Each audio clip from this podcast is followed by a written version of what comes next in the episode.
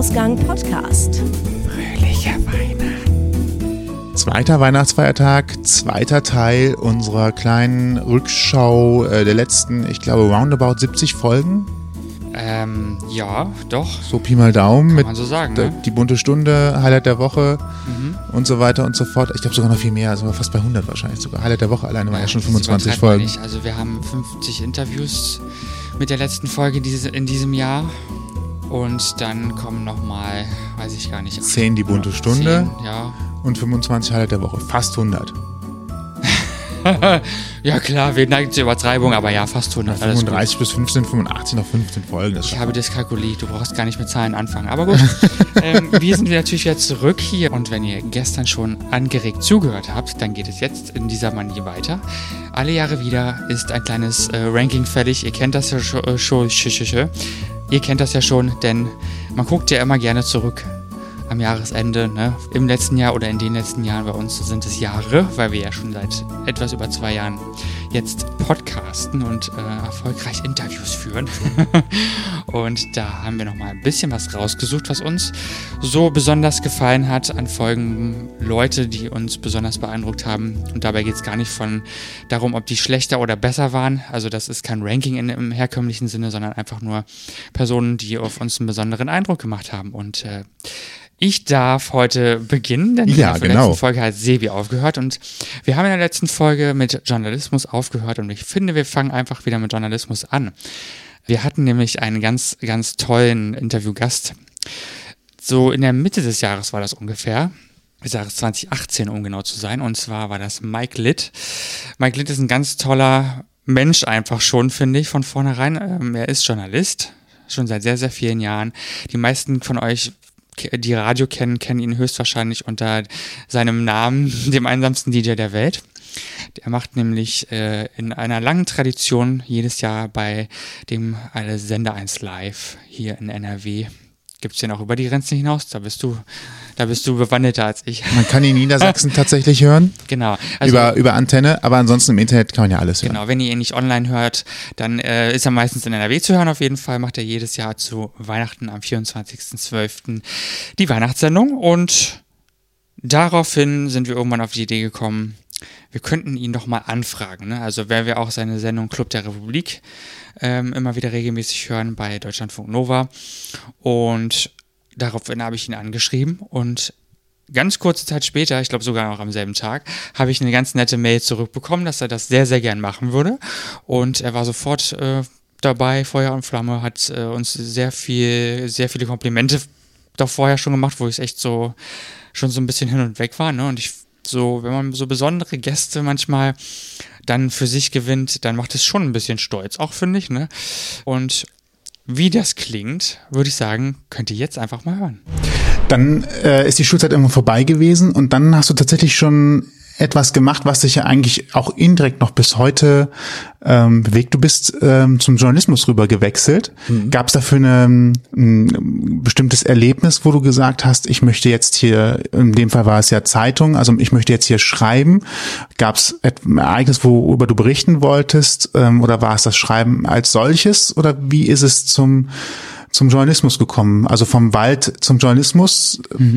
Also, äh, ja, oh, das, Das ist eine ist, äh, eine das, weite äh, Brücke. äh, Das aber, aber, aber echt, äh, Da muss finde find ich jetzt schön gefragt. Ja, stimmt. Eigentlich hätte ich über die, diese, über diesen Benediktinerzugang ja tatsächlich auch irgendwie in der Landwirtschaft oder in was der, Handwerkliches, Ja. danach Holzfiguren, also jetzt ist jetzt überspitzt, aber man wäre davon ausgegangen, es wird was Handwerkliches draus. Oder Metzgerei. ja, nee, da, also, Es muss auch ein Handwerk ist. Ich wollte jetzt nicht kaputt reden, aber Also Metzgerei äh, kam irgendwie nie in Frage. gar nicht. Also ich habe, äh, ich, ich meine, ich esse echt gerne Fleisch und äh, das ist schon alles okay, aber diese Gerüche, die dann ansonsten noch rundherum, also in so so einem angenehm, Betrieb, da habe ich immer meine Probleme mit gehabt. Äh, aber äh, ich weiß jetzt nicht, wie du äh, darauf kommst. Vielleicht war es wirklich intuitiv, aber äh, in, es gab in dem Internat gab es äh, tatsächlich auch ähm, ein tolles Werkraumangebot, also wo man echt äh, alle Werkzeuge hatte, die man sich vorstellen konnte. Konnte. Man konnte da eher so in Richtung Mechanik gehen, äh, gab da auch so ein altes Auto, an dem man rumbasteln konnte. Aber ich war wirklich immer im Holzwerkraum. Äh, mhm. Hab da tatsächlich auch mal die Arbeitsplatte durchgebohrt und dann wurde wochenlang jeden Abend beim Abendessen gefragt, wer das gemacht hat. Derjenige, der sollte sich jetzt bitte stellen. Und ich habe irgendwie, oh, ich habe Qualen gelitten, ich habe drei Wochen lang nichts gesagt und irgendwann konnte ich nicht mehr. Und dann bin ich zum Abt gegangen und habe gestanden und äh, er war dann auch gar nicht so böse, wie ich befürchtet hatte. Aber ich war immer in diesem Holzwerkraum und äh, ich habe da echt äh, zwei Sachen exzessiv betrieben. Nämlich ich habe einmal, ich glaube, monatelang Holzschalen geschnitzt mhm. ähm, und zwar so viele, dass man mich irgendwann dann zu Hause gebeten hat, bitte keine mehr mitzubringen und es wollte auch niemand mehr welche geschenkt haben. Äh, und dann habe ich damit aufgehört und dann habe ich eine andere Leidenschaft entdeckt und zwar äh, Holzlöterei. Mhm. Also man wirft mit dem Diaprojektor zum Beispiel einen Pferdekopf auf eine Holzplatte, mhm. dann zeichnet man das per Bleistift, zeichnet man den Pferdekopf nach und dann lötet man Ach. diese dieses Profil mhm. mit im, im, Pünktchen mit der Pünktchentechnik nach. Also man hat dann ein Holzlötbild und davon habe ich glaube ich auch so um die 50 bis 100 gemacht. Und ich glaube, danach hatte ich mich in der Holzarbeit völlig erschöpft. Also ich habe beides bis heute nicht wieder gemacht, obwohl doch im, im letzten Sommer, da habe ich mal wieder ein bisschen geschnitzt. Da war ich äh, im Allgäu, aber auch nicht so viel. Vielleicht eine Stunde habe ich geschnitzt. Ja, das ist ja kann ja auch ein Versehen sein. klingt nicht nach, klingt nicht nach wilder Absicht. Ähm, und wie, wie bist du dann tatsächlich von, vom, vom Holz zum Journalismus? Auf dem Holzweg. Ah, ja. Ich wollte ja, wollte ja nur sagen, ich hätte also äh, tatsächlich irgendwie ähm, Holzhandwerker oder was auch immer werden können. Nee. Also schreiben mochte ich immer. Das fing auch sehr früh an. Und das war überhaupt nicht eine Sache, über die ich mir groß Gedanken gemacht habe. Also für mich war schon zu Beginn der Oberstufe klar, ich muss irgendwas schreiben. Also ich, ich wollte entweder in Journalismus oder ich habe schon angefangen auch Geschichten zu schreiben. Aber die Schreiberei, das fing auch wirklich äh, extrem früh an. Und ich glaube also erstmal überhaupt irgendwie die Annäherung an Zeitung, die kam klar durch meine Oma, ähm, die mich äh, sehr früh so auch ans äh, Zeitungslesen herangeführt hat. Wobei ich erstmal, also ich, ich konnte erstmal überhaupt nicht gut lesen. Ich wollte nicht lesen. Ich merke jetzt als Vater, dass es nicht so ungewöhnlich ist, aber ich habe auch also Ewigkeiten geraten. Ich habe nicht wirklich gelesen. Ich habe mich ein bisschen verweigert, lesen zu lernen. Ich habe immer geraten. Mhm. Und als die Geschichten dann komplexer wurden, da bin ich dann irgendwann aufgeflogen. Da haben die dann gemerkt, er redet immer nur und da müssen wir noch mal echt ein bisschen nacharbeiten. Aber in dem Moment, wo ich dann lesen und schreiben konnte, da war das auch äh, schon fast wieder ein bisschen manisch, ähnlich wie mit der Schnitzerei und äh, Löt Löterei. Äh, also sobald ich lesen konnte, habe ich nur noch gelesen und ich wollte dann auch immer Geschichten schreiben. Also in der Grundschule eben so ja, so frühe Referate, also wo, wo ich im Grunde genommen, wenn ich ehrlich bin, das äh, Was ist was Buch nur nach abgeschrieben habe, aber solche Geschichten halt. Also ich wollte mal schreiben, ich wollte Geschichten schreiben. Hm. Und das waren dann sowohl äh, realistische, also passierte Geschichten, als auch fiktionale Geschichten. Äh, sowohl als auch. Mhm, also schön gemischt. Schön gemischt. Und dann kam das aber eben, wie gesagt, also ich habe mich dann in der Schulzeit darum bemüht, bei dieser Tageszeitung in Dorsten, bei den Ruhrnachrichten, dass ich da irgendwie meinen Fuß in die Tür bekomme, dass ich da ein Praktikum machen kann und das war dann erfreulicherweise möglich noch in der Oberstufe und das Tolle ist, man durfte dann auch direkt irgendwie schon kleine Artikel schreiben und ähm, ja, deswegen, da gab es überhaupt kein Überlegen oder keine große Orientierung. Das war irgendwie mein Ding. Cool, wenn man das dann so während der Schulzeit schon feststellt, dann äh, hat man die Schulzeit beendet und geht dann direkt über äh, ins Berufsleben und sagt, so, da mache ich jetzt direkt weiter? Ja, eigentlich schon. Ne? Also ich habe natürlich irgendwie auch Geld verdienen müssen und habe dann auch in den Ferien immer noch in so einer Steinfabrik gearbeitet. Also in einer, in einer Fabrik, wo Terrazzo-Platten geschliffen wurden. Das sind diese Terrazzo-Platten, sind diese scheinbar nach Marmor aussehenden Holz-Steinplatten, äh, die eigentlich auch in jeder Schule, in jedem Bürogebäude, in jedem Amt liegen. Mhm. Ne, diese geschliffenen äh, Steinplatten.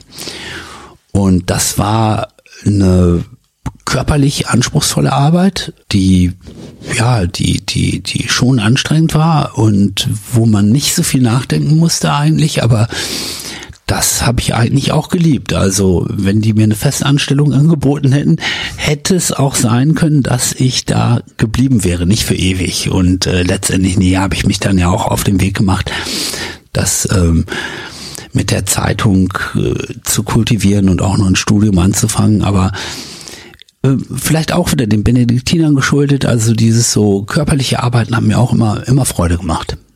Hm, klingt auch nach einem schönen Ausgleich, vor allem wenn man halt immer nur, immer nur schreibt äh, oder am, am Bürotisch sitzt, ist ja ganz gut, wenn man sich ein bisschen äh, auch noch körperlich betätigen kann. Wenn es dann auch sinnvoll ist, dann äh, macht das ja auch gleich nochmal Spaß, man sieht, dass man dabei was schafft oder was erledigt hat. Hm. Das ist ja sowohl beim, beim Wald Baumstämme wegbringen, als auch hinterher beim, beim Steine bearbeiten, hat man hinterher ein fertiges Ergebnis, was man dann bewundern kann. Das ja. ist eigentlich ganz schön. Ja, aus den Steinplatten sind ja später Schallplatten geworden. Da kommen wir gleich noch drauf zu sprechen vielleicht. Ähm, war die journalistische Schiene denn direkt musikalisch? Ähm, nee, ich habe natürlich irgendwie bei der äh, Tageszeitung erstmal mit ähm, mit dem angefangen, womit man so anfängt. Haubenzüchterverein, äh, natürlich Sportvereine, Sportvereine, ähm, natürlich dann auch ein bisschen Kultur, wie das so in so einer Stadt wie Dorsten halt äh, stattfindet. Und habe mich dann aber schon immer bemüht oder ich habe dann auch immer so mm, ja mich beworben auch bei den bei den größeren Musikzeitungen und habe da erfreulicherweise auch relativ flott dann mal hier und da was schreiben können, ja. Hm. Wie hast du da die Begegnung mit den großen Stars äh, empfunden, wenn du sie getroffen hast? Ähm, War das schon so ein erster Erfolg, wo man halt sagt, cool, das hat geklappt. Also nicht nur, dass ich jetzt über das schreiben kann, wo auch Leidenschaft drin steckt, sondern jetzt kann ich auch noch Leute interviewen, von denen ich gar nicht gedacht hätte, dass ich denen mal die Hand schütteln kann. Mm, ja, das fand ich natürlich schon toll. Also es hat mich, äh, hat mich dann wirklich beeindruckt, dann mal so ein paar Stars äh, zu treffen, wobei ich dann auch sehr schnell festgestellt habe, ja, das sind ja unterm Strich eigentlich auch normale Menschen. Natürlich habe ich auch dann schon früh mal den einen oder anderen Ausreißer äh, kennengelernt, also Leute, die sich echt äh, fürchterlich benommen haben, die irgendwie in ihr äh, irgendwie in ihrem Startum gefangen waren und meinten, sie müssten Allüren haben. Ähm, aber unterm Strich war es war schön, sich mit interessanten Menschen unterhalten zu können. Hm? Mhm. Hast du da ein Erlebnis, wo du noch so lange dran zurückdenkst, vielleicht so auch aus der Anfangszeit, das war so derjenige, von dem ich nicht gedacht hätte, also aus deiner Perspektive, den ich nicht gedacht hätte, dass ich ihn mal bekomme und es hat mich beeindruckt, ihn zu treffen, weil er vielleicht auch in der Erwartung anders war, mhm. vielleicht auch, weil er das am ehesten präsentiert hat äh, oder repräsentiert hat, ich bin auch nur ein normaler Mensch, normaler Künstler. Hm. Ich glaube, äh, es gibt ja immer äh, doch natürlich eine gewisse Grenze. Also gerade wenn man jetzt so einen Musikstar trifft, äh, ich meine, die haben meistens ziemlich viele Promotermine an einem Tag. Natürlich sind das routinierte Profis.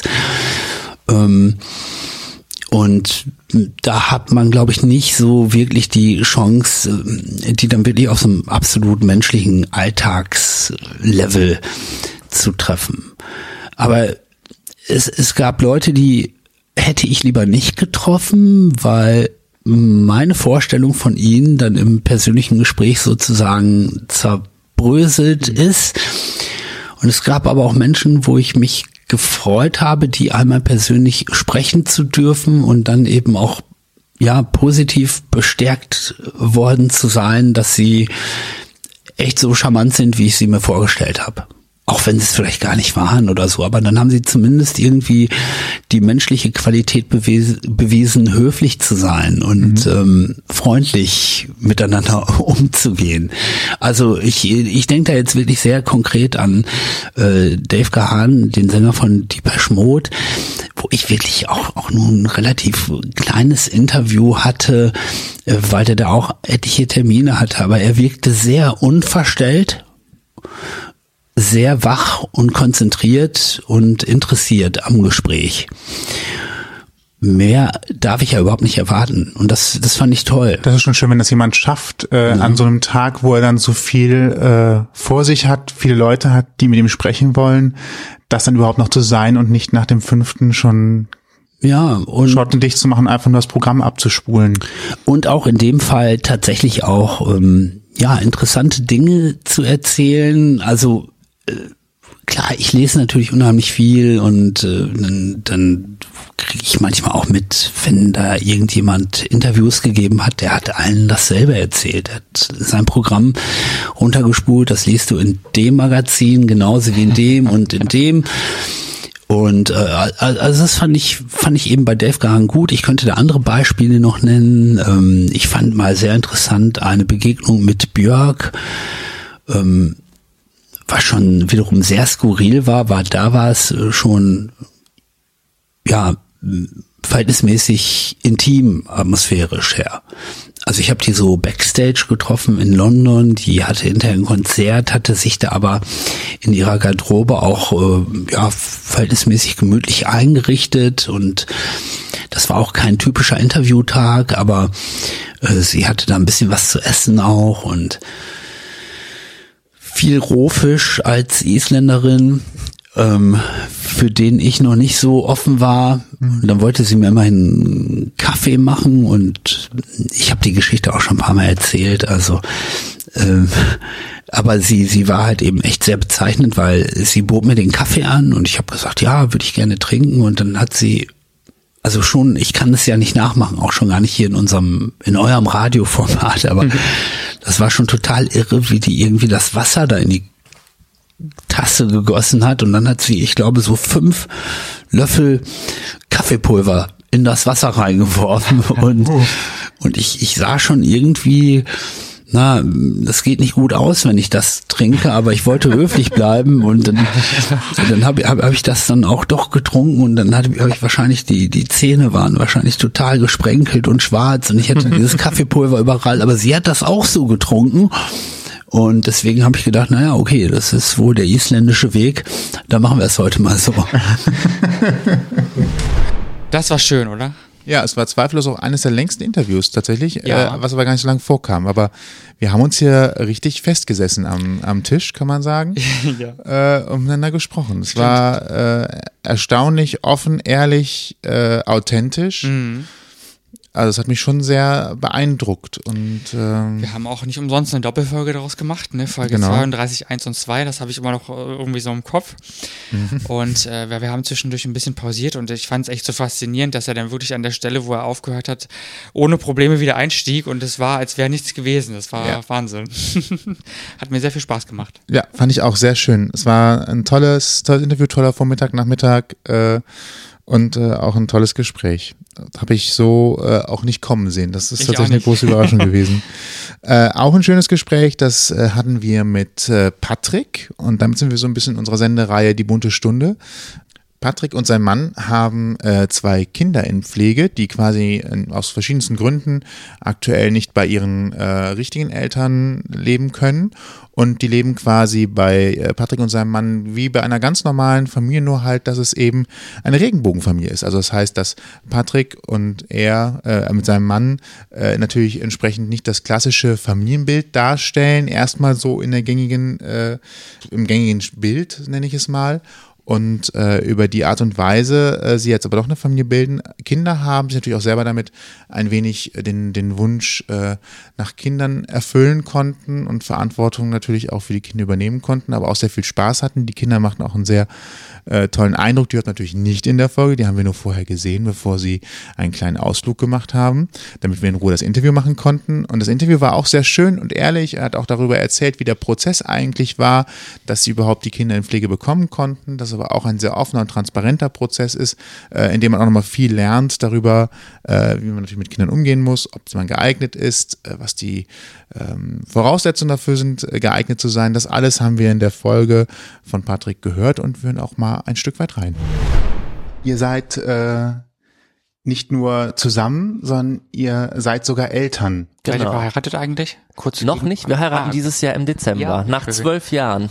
Nach Wow. zwölf Jahren, wow, Ja. überhaupt zwölf Jahre und dann heiraten. Genau. Wir haben halt immer überlegt, wollen wir es machen, wollen wir es nicht machen. Ich habe immer gesagt, nein, es ist noch nicht die richtige Hochzeit. Ich warte, bis es soweit ist. Und jetzt ist es ja soweit. Ausschlaggebende. Genau. Bis dahin ist vielleicht das Formular auch endlich äh, Genau. so angepasst. Also Genau. Ja, kurz, kurz zum Hintergrund, wir waren äh, tatsächlich auf einigen Hochzeiten auch in letzter Zeit und da war immer direkt die Erklärung des Standesbeamten, ja, mit dem Formular hier, das ist noch nicht angepasst und wir müssen hier auch immer einen äh, als äh, Ehegattin äh, eintragen, obwohl es ein Mann ist, weil die Formulare sind nicht angepasst und das soll irgendwann kommen. Wir haben halt noch keinen das muss jetzt erstmal so laufen. Das Ja. ist halt immer wieder so. Also es ist Dezember. Die Hoffnung stirbt zuletzt. ja, ist doch schön. Ja. Ähm, okay, ihr seid, ihr seid noch nicht verheiratet. Äh, Genau. Trotzdem hattet ihr ähm, oder hattet einen Kinderwunsch. Genau.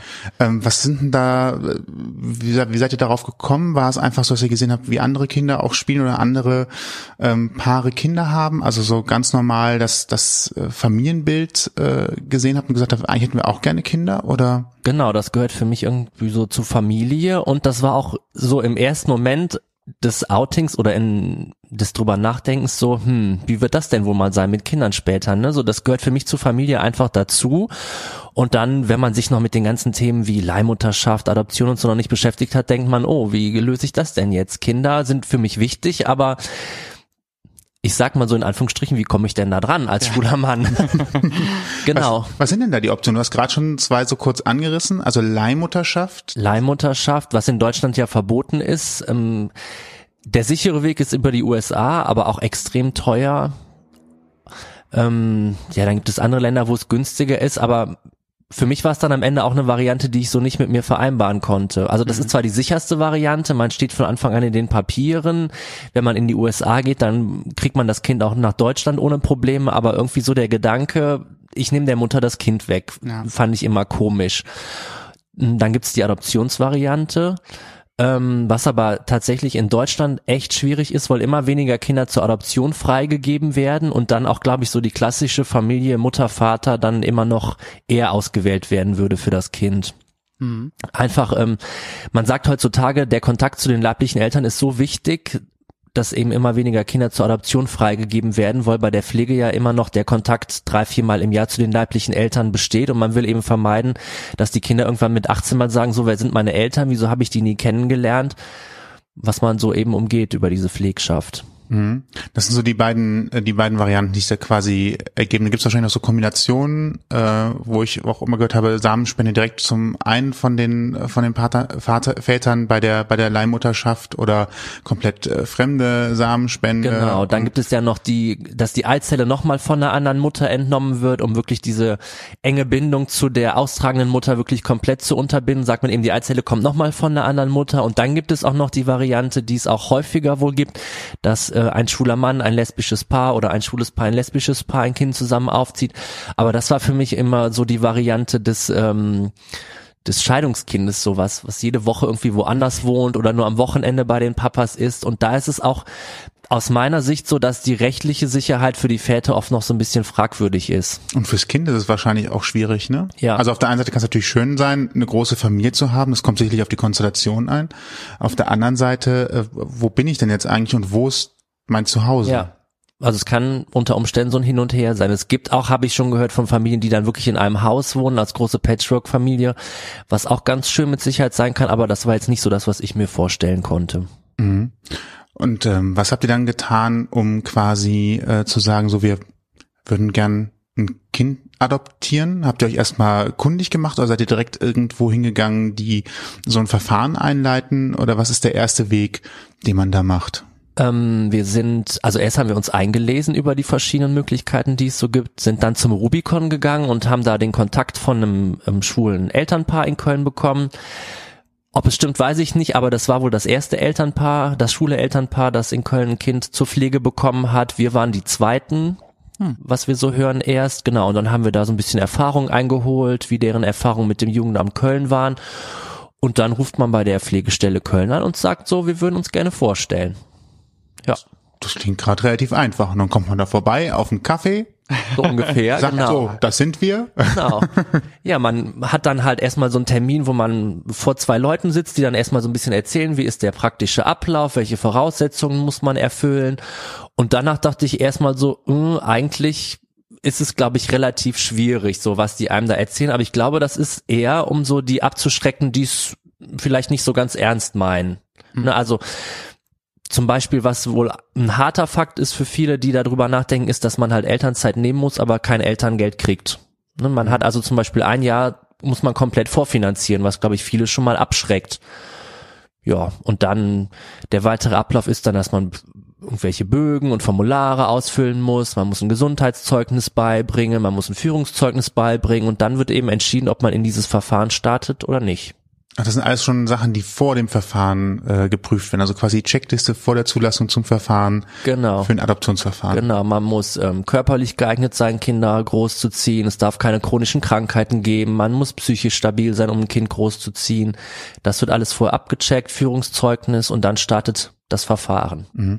Du hast gesagt, man sitzt halt so vor zwei Personen, die an einen so ein bisschen ausfragen. Ähm, ich muss, das, der Vergleich hinkt zwar, aber ich ähm, habe immer gehört, dass früher, wenn man den Wehrdienst verweigert hat, saß man auch vor so einer großen Jury, die relativ hart und grimmig guckte und böse war, wenn man äh, Zivildienst statt äh, Wehrdienst machen musste. Muss man das ungefähr so vorstellen, dass sie relativ unfreundlich auch rüberkam, um abzuschrecken, oder war es eigentlich ein eher normales Gespräch mit dem Hinweis, dass da viel Arbeit auf einen zukommt, falls das wirklich klappen sollte. Na, eher das Zweite. Also ich fand es nicht unfreundlich. Wir hatten auch zu keinem Zeitpunkt das Gefühl, dass irgendwie mit uns anders umgegangen wird, weil wir zwei Männer waren. Das stand irgendwie gar nicht so als Thema im Raum. Aber es war schon so, dass wirklich auch die abschreckenden Fakten auf den Tisch gelegt wurden, um, glaube ich, abzuchecken, wollen die das wirklich oder wollen die uns nur mal antesten. Kleine Kinder kommen auch irgendwann in die Pubertät, dann wird es anstrengend. Genau. Zum Beispiel. Und wenn sie ganz klein sind, dann muss man die auch wickeln. Genau. Das kann schon mal riechen. Das wurde nicht gesagt. Nicht? Ah, wichtiger Fakt am Rande. Jetzt weiß ich's. Fun Fact.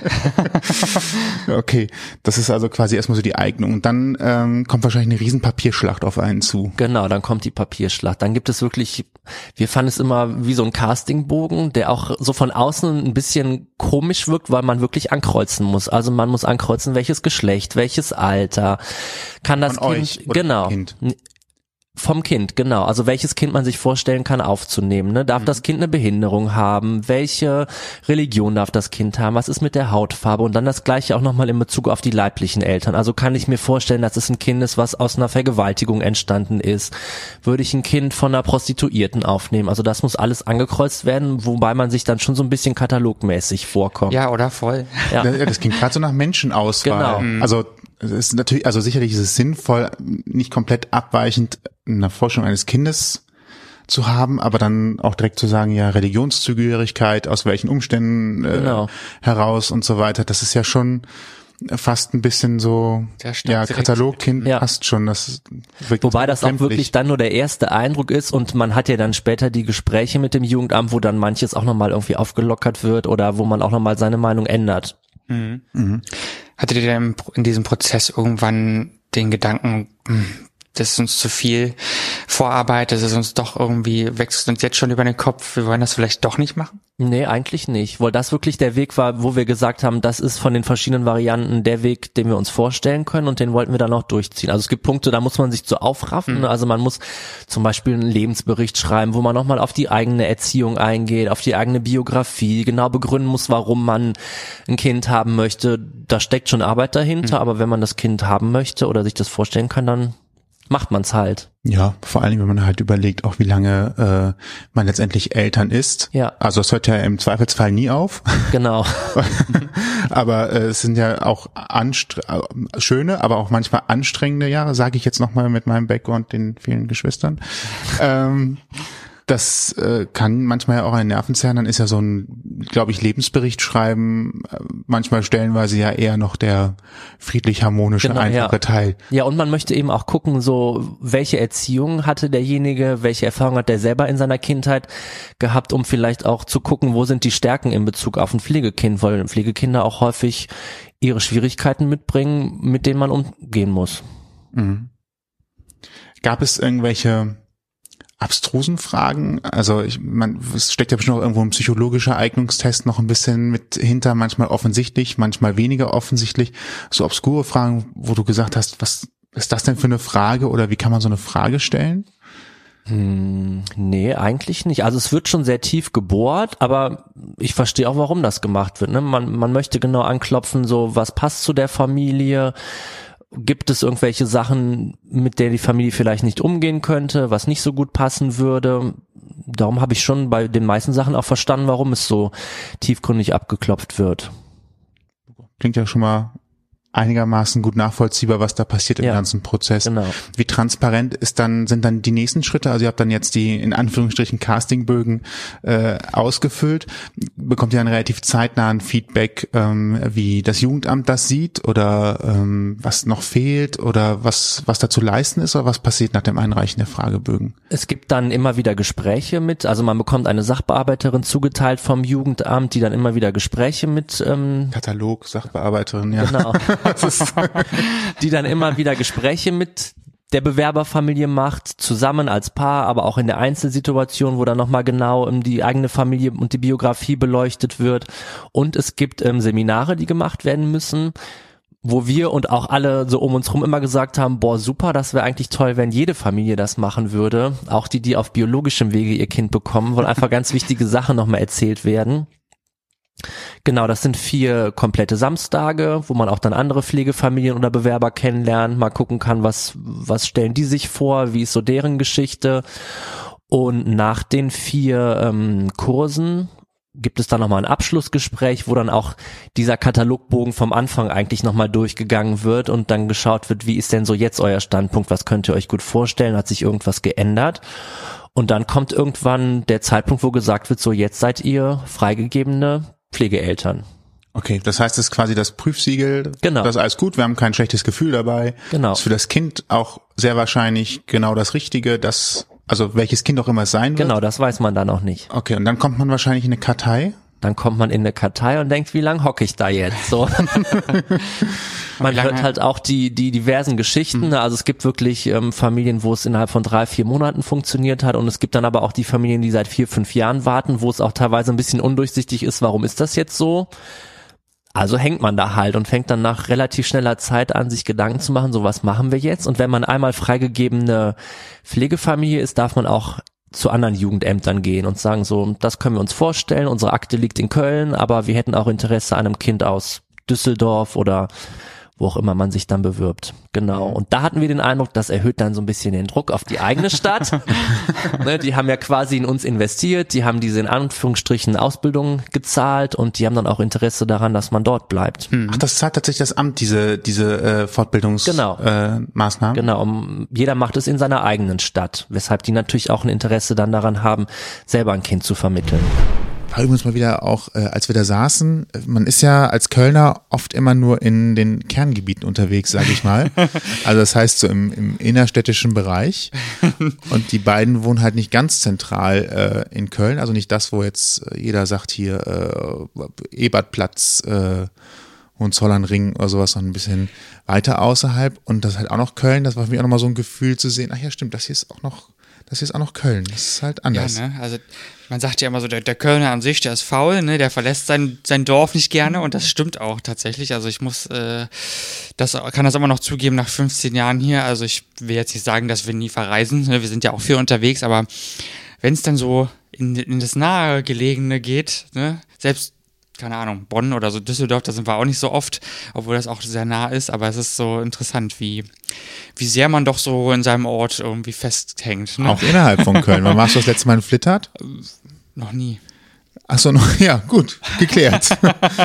ich war da noch nie und das ist, ist, tatsächlich relativ weit draußen, also neben Leverkusen, um genau zu sein. Ne? Genau. Wir schweifen zwar jetzt ein bisschen ab, aber auf jeden Fall ja. Und äh, Patrick wohnt auf jeden Fall auch nicht ganz zentral. Äh, war genau. aber auch wieder schön zu sehen, dass man da auch schöne Flecken haben kann. Und dann ist natürlich für Kinder auch wieder schöner, wenn man da Total. eher Gegenden hat, wo man die Kinder auch mal raus auf eine grüne Wiese schicken kann oder ähnliches. Eben, da gibt es noch ein bisschen Feld und ein bisschen Landschaft, muss man so, so sagen. Ne? Also die Großstadt ist ein bisschen, ein bisschen weiter weg, aber ähm, trotzdem sehr, sehr schön. Also es war eine super Folge auch und die hat für mich auch wieder mal gezeigt, wie wichtig das ist, äh, auch über so, solche Themen zu sprechen und dafür ist die bunte Stunde ja da. Ne, und wenn ihr ähm, selber schwul, lesbisch, bi, transgender oder was auch immer seid, wenn ihr euch irgendwie zu der LGBTQI-Community zugehörig fühlt, dann könnt ihr euch natürlich gerne melden und mit uns quatschen, wenn ihr eine schöne Geschichte zu erzählen habt. Sie muss natürlich nicht nur schön sein, denn wir wissen alle, es gibt nicht nur die tollen Outing-Geschichten, wo man im Endeffekt äh, Friede, Freude, Eierkuchen hatte, sondern es gibt vielleicht auch die ein oder andere nicht so schöne Geschichte. Wir würden sie trotzdem gerne erzählen, wenn ihr möchtet. Und wenn ihr Sorge habt, dass man euch erkennen könnte, dann können wir Interviews jederzeit anonymisieren, eure Stimme verfremden oder was auch immer. Ne? Also da sind auf jeden Fall Möglichkeiten da. Wir würden uns da sehr freuen, denn diese Interviewreihen, sag ich mal, die leben eben auch nur von Gästen, ne? wenn man das machen möchte. Und da seid ihr dann gefragt. Genau. Kontaktmöglichkeiten findet ihr auf unserer Homepage unter ausgangpodcast.de. Das geht sowohl per E-Mail als auch über Kontaktformular, als auch über Social Media Kanäle. Eigentlich gar nicht so kompliziert. Einfach nur mal machen. Eben, ihr kennt das ja, ne? Richtig, genau. Sharing is caring, wie man so schön sagt. Meldet euch einfach bei uns. Genau. Wir haben ja gerade so ein bisschen auch schon über Geschlechter gesprochen, eigentlich, ne, wenn man so will. Zumindest über gleichgeschlechtliche Beziehungen, was Patrick und seinen Mann angeht. Wir bewegen uns jetzt ähm, auch nochmal zu einer Person, die so ein bisschen Geschlechtergrenzen überwunden hat, nämlich Victor Petersen. Und da muss ich vorweg sagen, ich persönlich bin ein sehr, sehr großer Musical-Fan. Sebi leidet da so ein bisschen manchmal drunter, aber er kommt auf jeden Fall mit. Und daraufhin hat sich für mich so ein bisschen so eine kleine, ja, Musical-Interview-Reihe auch entwickelt. Ich nenne sie einfach nur Musical-Spezial. So viele Folgen sind es auch noch nicht, aber ich arbeite stetig dran, dass es mehr werden. Und man merkt's. Ja. Was, echt? Ja, ja. Und äh, es gibt auch einen einzelnen Musical-Feed für, für diese Folge, wenn ihr euch dafür interessiert. Und Victor ist ein sehr, sehr toller Darsteller, der hier in Köln bei Tanzer Vampire gespielt hat zu dem Zeitpunkt. Den Professor Abronsius, ich möchte da jetzt gar nicht zu weit ausholen. Wenn ihr euch dafür interessiert, lest einfach mal nach, worum es geht. Wer ist der richtige Graf? Bitte? Wer ist der richtige Graf? Damit fangen wir jetzt gar nicht erst an. Ähm, Jedenfalls, warum Geschlechtergrenzen? Victor hat in seiner Abschlussarbeit an der August-Everdegen Akademie in München ein Programm auf die Bühne gebracht, eine One-Woman-Show, wenn man so will. Äh, er hat nämlich den Kuss der Spinnenfrau äh, ein Stück weit neu inszeniert und das Ganze eine Frau Schau genannt. Und worum es genau in der, im Kuss der Spinnenfrau geht, das äh, überlasse ich euch jetzt ein bisschen zu googeln, denn das würde zu weit führen. Aber wir haben ein bisschen über seine Ausbildung gesprochen, ein bisschen über seinen Weg zur Bühne, aber eben auch über eine Frau Schau, das Programm eben, wo er so einen androgynen Charakter spielt. Und wenn euch das interessiert, und wenn ihr euch ein bisschen für Musik begeistern könnt oder vielleicht einfach für Kunst auf der Bühne, dann hört ihr da jetzt einfach mal rein irgendwann ist man ja mit dem Studium auch mal am Ende mhm. und bewegt sich dem Ende zu. Und du hast als Soloprogramm und auch als Teil deiner, deines Abschlusses ein, ähm, dein Soloprogramm eben auf die Bühne gebracht. Eine Frau Schau heißt das. Und mich interessiert, wie hast du, wie bist du darauf gekommen, das, das zu entwickeln? Also es ist ja angelehnt an den Kuss der Spinnenfrau, muss man vorher sagen. Ne? Mhm. Wie bist du mit dem Buch in Berührung gekommen? Das war eigentlich ganz lustig, weil das war auch nicht Teil meiner Vordiplomsprüfung im zweiten Jahr, sondern da hatten wir eben Zweierszenen. Ich hatte eine andere Szene mit einem Studienkollegen von mir, ähm, aber die beiden anderen Jungs aus meinem Jahrgang, die äh, hatten eben eine Szene aus der Kuss der Spinnenfrau. Und ich kannte das auch, ich weiß auch, dass es ein Stück ist. Also ist auch ein Musical von ähm, John Kenneth Fred App. Und darum fand ich das ganz toll, dass sie das machen und ich fand die Szene auch ganz toll und das war dann ganz lustig, als ich dann nach dieser Prüfung, als die Prüfung dann rum war, traf ich mich mit meinem Schauspieldozenten, der ein Buch auf den auf das äh, auf den Tisch legte und sagt, hier, es ist ein Kuss der Spinnenfrau.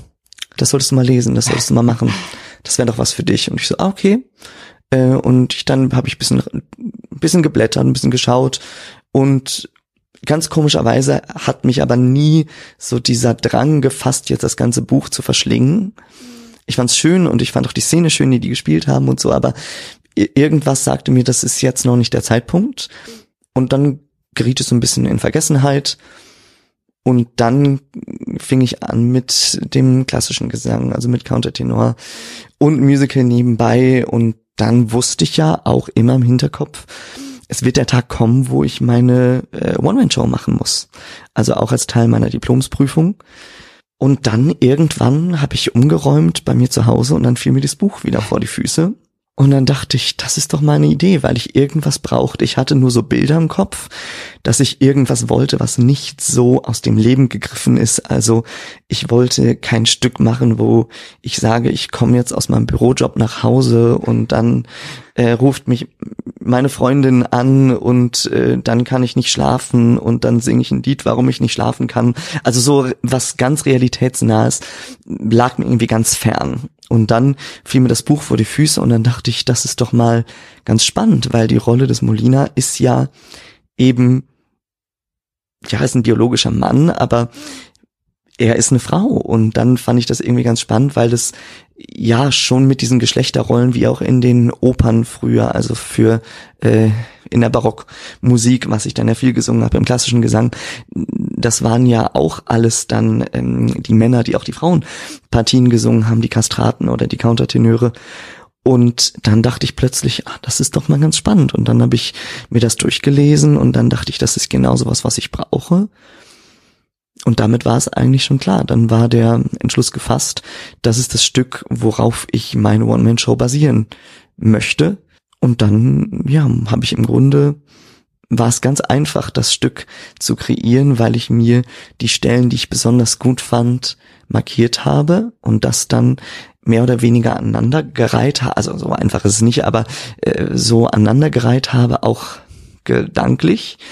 Und aus diesen Texten und ja, teilweise gespickt von anderen Sachen, die ich genommen haben oder habe, entstand eben dieses Stück und diese Geschichte über Molina, der eben nicht wie im Originalstück mit jemand anderem im Gefängnis ist, aber der ganz alleine ist und der eben sich wegträumt aus seiner Realität und sich eben in meinem Fall auch er träumt, dass jemand anderes, also ein Mann, mit ihm in der Zelle ist, aber er eigentlich ganz alleine ist und was man so tut nach Monaten oder Jahren in ganz alleingelassener Gefangenschaft. Hm, Wahnsinn. Das ist wahrscheinlich auch, äh, schätze ich jetzt einfach mal als Laie, sicherlich noch wesentlich aufwendiger und fordernder, so eine Rolle über zwei Stunden oder wie lange auch immer das Programm dann geht, zu tragen, als wahrscheinlich jetzt die Rolle vom Professor in den, bei den Vampiren, oder? Ja, es ist da natürlich ist die Sache, dass man sich dieses Stück ist natürlich wesentlich größer. Also Tanz der Vampire mhm. ist natürlich ein viel größeres, viel aufwendigeres Stück, aber da sind natürlich viele andere Komponenten, die noch mitspielen. Also äh, das Bühnenbild und das äh, Licht natürlich auch äh, und äh, meine ganzen anderen Kollegen, die ganzen anderen Rollen vom Ensemble über äh, über die Hauptrollen tragen natürlich ihren Teil der Verantwortung und ihren Teil des Voranbringens der Geschichte mit. Und das habe ich natürlich in so einem Solostück habe ich das natürlich ganz alleine, mhm. wo ich natürlich weiß, es gibt nicht den Moment, wo ich mal abgehe und jemand anders hat sein Solo oder wo ich kurz eine Pause habe zum Verschnaufen oder zum was trinken. Das gibt es nicht. Da bin ich das ganz alleine und die Augen sind dann in dem Fall wirklich auf mich gerichtet. Harte Arbeit. Ja, aber aber es ist auch toll, weil man mhm. dann wirklich gemerkt hat, wenn man wirklich ganz alleine Teil ist des Ganzen auf der Bühne. Da merkt man auch, wie viel Arbeit eben auch von den ganzen anderen Departments, also vom Licht und vom Ton und vom Orchester und so weiter, eben darin steckt. Und ich war ja nicht nur Darsteller auf der Bühne, sondern ich war im Grunde derjenige, der das Stück entwickelt hat. Ich war derjenige, der das Stück gekürzt hat oder eingefügt hat und verändert hat und der sich äh, zusammen mit, ähm, mit dem Regisseur Timo Radens auch die Ideen gesammelt hat darüber, okay, wie soll das Stück rein optisch aussehen oder was möchte ich zeigen mit dem Stück? Wie soll die Rolle sein? Wie stelle ich mir das Bühnenbild vor? Was brauche ich als Requisite? Was brauche ich nicht? Auch diese Mhm. ganzen Sachen, okay, dann hat man einen ganzen Zettel voll, okay, das brauche ich alles, das brauche ich alles und dann nachher festzustellen, nein, das das Ganze kann ich kürzen, das wird zu viel, das, das brauche ich nicht, das braucht die Geschichte nicht, das braucht die Figur nicht.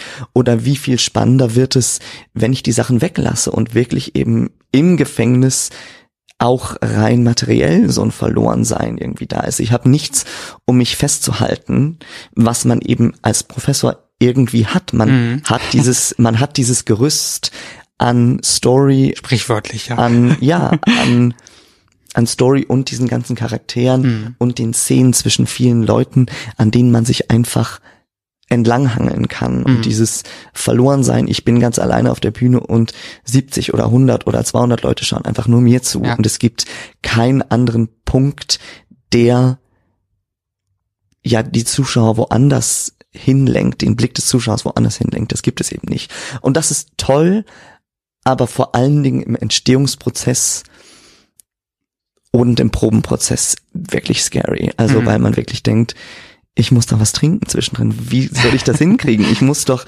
irgendwann mal Pause haben oder ich kann nicht die Spannung aufrechterhalten die ganze Zeit, aber es geht dann doch. Dann, Mhm. dann steht das Stück und dann ist man plötzlich am Ende und man denkt so, das war's schon, jetzt ist schon vorbei. Mhm. Und jetzt kommt Applaus und wow, krass, das, ich hab's geschafft und das ist dann schon wirklich toll. Also das ist wirklich die Belohnung pur, vor allen Dingen nach so einem Stück, wenn man von Anfang an wirklich dabei war und dieses Stück im Grunde zu dem gemacht hat, was es dann jetzt letztendlich dann geworden ist auf der Bühne hier. Das heißt, da spielst tatsächlich zwei Stunden komplett durch? Ja, das Stück ähm, gibt es in, sagen wir, zwei verschiedenen Versionen Mhm. oder es gab es in zwei verschiedenen Versionen. In meiner Prüfung ähm, ist es natürlich primär Prüfung und nicht so sehr Soloprogramm. Also klar, es ist ein Solostück, aber ähm, das ist wirklich Teil meiner Prüfung auch. Und da gibt es auch bestimmte Vorgaben zu beachten. Wir waren in dieser ganzen ähm, Themenwahl und so sehr frei und so, aber ähm, du sollst kein zwei Stunden Stück da stemmen müssen. Mhm. Mm, Was ich auch richtig finde. Ähm, da war, in meinem Fall war es so, dass man sich richten sollte, also kürzer als 45 Minuten sollte es nicht sein, aber auch eine Stunde, also länger als eine Stunde sollte es nicht sein. Und das war in dem Fall auch richtig. Ich hatte wirklich jedes Mal 55, 56 Minuten und das war es auch. Also Generalprobe, erste Show und zweite Show war auch dann wirklich fast immer gleich lang. Ähm, und das war auch gut, das war auch äh, definitiv ausreichend. In dem Fall, als ich es dann aber wieder aufgenommen habe, in 2017, wo dann Theater angefragt haben, äh, die Produktion kaufen zu wollen, ähm, ist es natürlich ganz klar, dass so ein Veranstalter ein abendfüllendes Programm braucht. Und da reichen einfach äh, 55 Minuten auch wenn man jetzt eine Pause macht nach 20 Minuten, reichen da einfach nicht aus. Mhm. Und somit haben wir dann ähm, das Stück mit den mit ein paar neuen Ideen noch gefüllt und auch ein paar Ideen, wo wir damals gesagt haben, ganz toll, aber das sprengt unseren Zeitrahmen, die haben wir dann nochmal gefeilt und verändert und äh, Sachen ausgeschmückt noch oder wirklich noch äh, Szenen eingefügt, die wir entwickelt haben, wo man gedacht hat, okay, so versteht man die Story vielleicht doch noch ein bisschen besser, um was es hier wirklich geht, um welche Thematiken es wirklich geht, um nicht nur das Gefühl zu geben, okay, wir reißen hier ein ganz großes Thema an, haben aber gar nicht die Möglichkeit, das in für 55 Minuten überhaupt ähm, verständlich für den Zuschauer plus die Geschichte irgendwie äh, zu einem Ende zu führen. Und damit ist die jetzige Version, die ist eben mit Pause knapp zwei Stunden. Ordentlich. Genau, also so meine Bühnenzeit sind dann, ist dann insgesamt, also verteilt auf zwei Akte, ist dann ungefähr eine Stunde 35, eine Stunde 40. Ja, und auch da kannst du wieder von deiner Countertenor-Erfahrung. Genau, und das war, genau, das ne? war der Grund, warum ich eben gesagt habe, das ist toll, ich muss mich nicht entscheiden, ist, spiele ich jetzt einen Mann, spiele ich jetzt eine Frau, Mhm. äh, vor allen Dingen einfach, weil ja die Leute die männliche, tiefere Stimme hören und die Countertenor-Stimme, die natürlich irgendwie klingt wie eine Frauenstimme, da muss ich mich nicht entscheiden. Da ist es nicht so, dass der Zuschauer denkt, Hö, warum singt denn der Typ jetzt plötzlich so hoch? Und diese Fragen wollte ich eben absolut vermeiden, Mhm. weil es ganz unwichtig ist. Ja. Weil es äh, ganz unwichtig ist, ähm, gerade in diesem Stück, ist es jetzt eine Frau oder ist es jetzt ein Mann? Weil das ist auch für Molina nicht wichtig. Warum soll dann der Zuschauer äh, diese zwei Stunden damit beschäftigt sein, okay, da jetzt ein Label draufdrücken zu müssen? Mhm. Und das fand ich wichtig und das fand ich toll und das war auch der Grund, warum ich mich dazu entschieden habe, das nochmal wieder aufzunehmen und mich sehr gefreut habe, dass äh, eben verschiedene Theater auch Interesse daran gezeigt haben. Äh, ja, und ich mich auch in Zukunft freue, wenn ich das nochmal auf die Bühne bringen darf. Ja, ich hoffe, dass es nochmal kommt. Ja, ich auch. möchte das sehr gerne sehen. Denn äh, bis jetzt habe ich nur, naja, natürlich nur den Trailer gesehen, den es auf YouTube immerhin dazu gibt. Genau. Ein kleiner Vorgeschmack für Leute, die ähm, da mehr zu erfahren möchten, war die, ist die Rolle in Chicago eigentlich, also die, der Mary Sunshine, die du gespielt hast, ist die auf Männer ausgelegt eigentlich? Ja, das ist Ah, okay. eine Männerrolle, ist auch eine Countertenor-Rolle. Es ist eine der wenigen Countertenor-Rollen im äh, Fach Musical, die es gibt. Ähm, genau, und das ist, glaube ich, auch die ja, größte Rolle, sag ich mal, oder auch die mit der äh, schwierigsten Partie zu singen, ähm, weil sie wirklich sehr, sehr hoch geht. Aber die, das ist tatsächlich eine Rolle, die für Männer geschrieben wurde, die eben auch im Countertenor-Fach singen. Spannend. Der Kuss der Spinnenfrau. So war das, ja. Oder so. Ja, so ist das mit jemandem, der bei Musicals äh, nicht so tief drin ist. Ne? Oder nicht? Ich äh, nehme das dann zur Kenntnis. Nein, das klingt gerade so schrecklich. Das Nein. Klingt, äh, es ist schon ganz nett, aber man muss halt aufpassen, da ist das Fassungsvermögen im Kopf für dieses Thema ist, ist begrenzt. Das ist genauso, wenn ich mit meinen Computer-Nerd-Themen um die Ecke komme. Das ist dann halt Ja. die ersten zwei Minuten ganz interessant und dann heißt aber auch Danke und Stopp bitte. Also nicht, dass ich davon nicht profitieren würde, aber es äh, ist dann doch für mich irgendwann so ein bisschen wie böhmische Dörfer, ne? So, äh, was ist das? Worüber sprichst du da? Was soll das? Dann Keine nimmt Ahnung. man doch lieber Sachen, die äh, deutlich einfacher zu konsumieren sind. Zum Beispiel Kaffee. Wir haben, äh, wir haben Das ist eine sehr äh, schöne Überleitung. eine fantastische Überleitung. äh, wir haben nämlich mit äh, Michael Gliss gesprochen. Er ist äh, Kaffeesommelier. Äh, war, glaube ich, der Erste, der das tatsächlich auch gemacht hat oder das Zertifikate geholt hat. Oder nicht? Oder doch? Ich weiß gerade gar nicht mehr. Der erste in Deutschland, soweit ich das weiß. So rum, Mhm. richtig. Und äh, hat auch tatsächlich eine, eine, eine, ein Kaffeegeschäft, ein Kaffeelädchen hier in Köln, wo man äh, sich die passende Bohne geben lassen kann.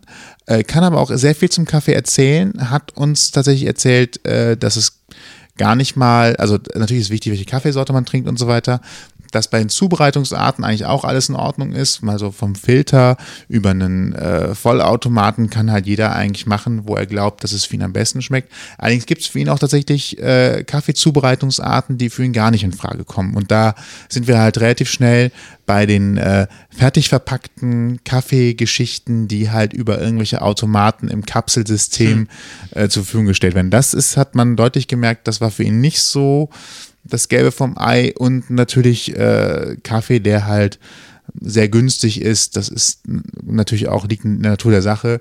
Nicht das, wo er sagt, da muss man sich halt überlegen, wenn der so günstig ist, warum ist er so günstig? Was äh, sind das für Bohnen? Wo kommen die her? Was ist da unter Umständen noch drinne? Äh, und sind die eigentlich gut geröstet oder ist das vielleicht nicht gut gerösteter Kaffee? Ja, man muss ja auch schließlich eine breite Masse an Menschen irgendwie damit versorgen können. Ne? Genau. Und äh, was, was äh, Michael Gliss uns für Tipps zum Thema Kaffee geben konnte, hören wir jetzt mal rein. Ich wünsche mir immer etwas beizutragen zur Kaffeekultur. Und Kultur hat was mit gewissen Qualitäten zu tun. Also deswegen, eigentlich müsste es so rum sein. Dann habe ich hier, glaube ich, eine rhetorische Frage stellen, die ich einfach nur mal kurz abhake. Das ist die erste Frage übrigens, die hier äh, als Frage definiert ist. Okay. Gibt es eigentlich guten Kaffee vom Discounter? Oder kann man das so gar nicht beantworten, weil die Mischung... Pass auf, off the records. Ich mache jetzt die Klammer auf. Muss ich immer diplomatisch antworten? Nö. Nö. Nö, wir ja hier Natürlich nicht. Nein. so. War aber auch klar nach den Erläuterungen gerade, wenn ich, wenn ich was Anständiges haben will, dann äh, kriege ich das nicht aus der Nein, und zwar kann ich es nicht. Warum kann ich es nicht? Weil der Discounter einen Anspruch hat und das ist der, den billigsten Preis. Die kämpfen da draußen um ein Thema, das heute die Presse schreibt, dass es bei dem oder dem das billigste gab.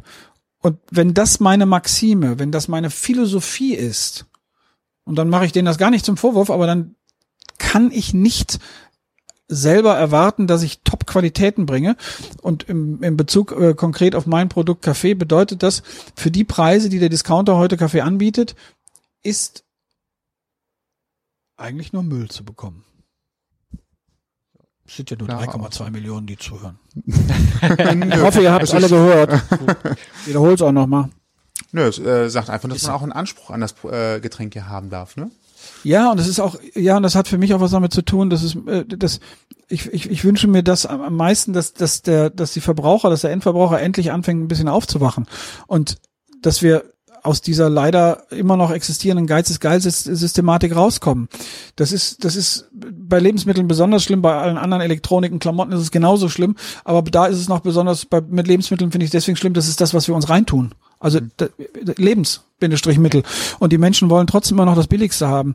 Und ähm, die und, und nicht diejenigen, nicht nur diejenigen, die vielleicht nicht so viel im Portemonnaie haben, sondern vollkommen egal, bis hin in die gehobenen Schichten. Jeden Tag nachzulesen, so und so viele Beispiele überall. Also das ist deswegen, ähm, das ist ähm, der Discounter kann das nicht leisten. Das kann nicht Top-Qualität sein. Das kann nicht fair produziert sein, muss man auch ganz klar sagen. Und es wird auch nicht fair gehandelt. Auch das ist einfach so. Äh, Jetzt nicht mit dem Siegel, bitte. Nee, alles gut. So. Aber dann, dann äh, nehmen wir doch mal jetzt das andere Erlebnis, andersrum. Wenn ich morgens aufstehe, habe ich meinen Kaffee idealerweise mit was für einem Gerät gemacht?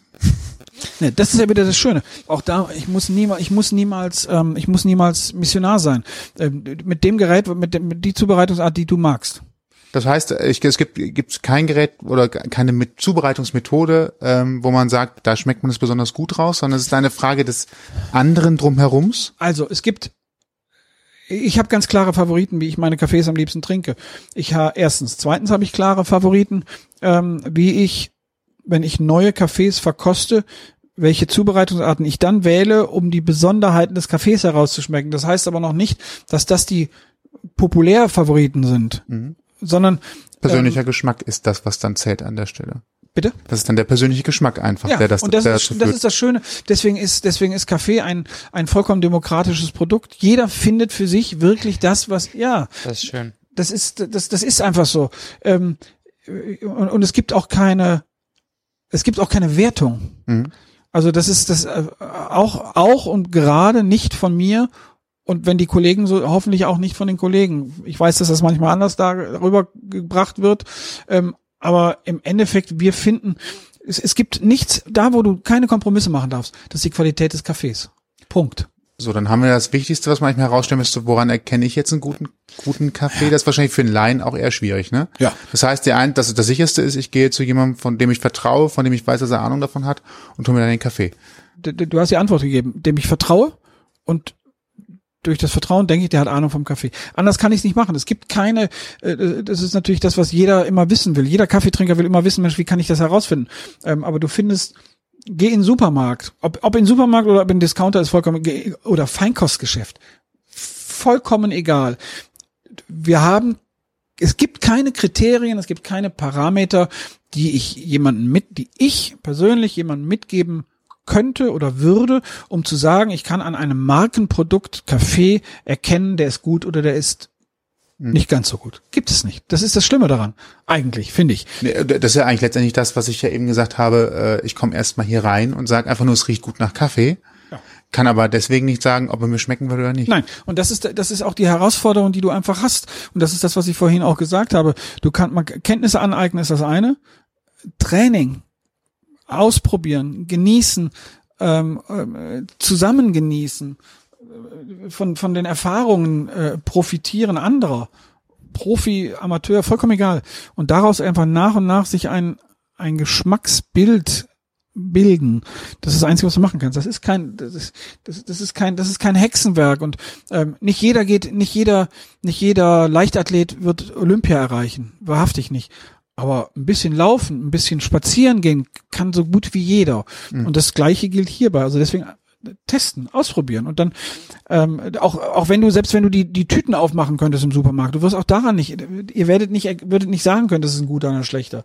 Ähm, äh, es gibt so ein paar ganz platte Sachen. Guck, ob die Bohnen ganz sind, guck, ob die Farbe einheitlich ist. Das hilft aber noch lange nicht, um dir zu sagen, der Kaffee ist wirklich gut. Also deswegen testen. Das klingt zu einfach. Das heißt, äh, ich habe nur ganz klar nochmal, das heißt frisch gemahlen oder fertig gemahlen von ein paar Wochen und vakuumiert, auch alles egal, weil äh, es kommt einfach auf das Setting insgesamt an. Ja. Also naja, also fri frisch gemahlen, frisch gemahlen ist immer gut. Also Ich habe mir jetzt äh, ganz klarer, ich habe mir eine, eine Filterkaffeemaschine geholt, die vorher automatisch äh, den Kaffee malt. Und Ah. also das heißt, ich kann den Mahlgrad einstellen. Ich habe neun verschiedene Mahlgradstufen. super. Äh, die hat die Bohnen oben drin. Cool. Und ähm, bilde mir natürlich auch ein, aber es kann natürlich auch daran liegen, im Moment, wo sie schon malt, ist schon der Kaffeeduft in der Luft, bevor sie überhaupt Wasser hat durchlaufen lassen. Ja, natürlich, ist ja klar. Ähm, ja, Ja, aber ist doch cool. Ja, es ist ein schönes sensorisches Erlebnis, bevor es überhaupt losgeht.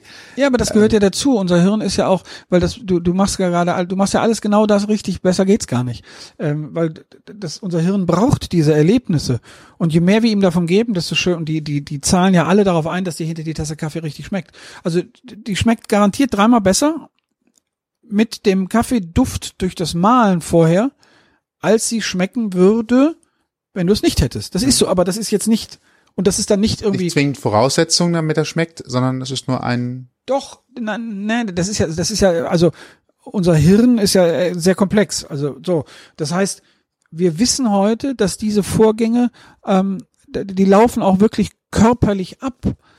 Ähm, Be- Beispiel, in- hinter, hinter machst du eine Zubereitung, machst einen Espresso. Und der Espresso funktioniert aber nicht richtig, sondern der hat dann hinter so eine scheußliche Crema und die sieht nicht, die ist nicht gleichmäßig und die hat nicht die gleiche Farbe und die, die sieht einfach nicht schön aus wissen wir heute, gibt es viele Versuchsreihen dazu, wir wissen heute, dieser Espresso kann dir niemals schmecken, unser Hirn lässt das nicht zu, weil unser Hirn eine Erwartungshaltung hat und die heißt, das muss schön sein. Das ist dieser banale Spruch, das Auge ist mit und das, da ist ein wissenschaftlicher Hintergrund. Das ist so. Also deswegen, ähm, ähm, das Malen hat erstens wirklich aber ganz ganz praktisch auch ja du hast viel frischeren Kaffee als wenn du ihn als wenn du ihn gemahlen einfüllst Äh, und das andere ist eben das was wir jetzt gerade gesagt haben das ist sensorisch. tust du den Kaffee denn tust du den kurz vorher rein oder hast du den wie lange hast du den da drin Der, ähm, wird gemahlen, also die Bohnen selbst sind was länger drin unter Umständen, also zwei, Heißt? drei Tage. Schande über dich ab Das morgen ist schon- raus damit raus damit der größte Oh, oh. der größte Also das heißt, es ist eigentlich egal. Ich dachte, ja, meine, mein Gedanke wäre gewesen, wird der sowieso noch gemahlen, das heißt, es ist ja dann frisch und ist, naja ja, da, du musst ja, du musst ja, äh, du musst, guck dir die Bohnen, guck dir die Bohnen mal an, die sind ja, die haben ja keine, die sind ja nicht wirklich geschlossen. Die sind ja schon porös. Die arbeiten, weil die, sind- die, die haben ja schon mehr als 200 Grad erfahren über eine ganze Zeit.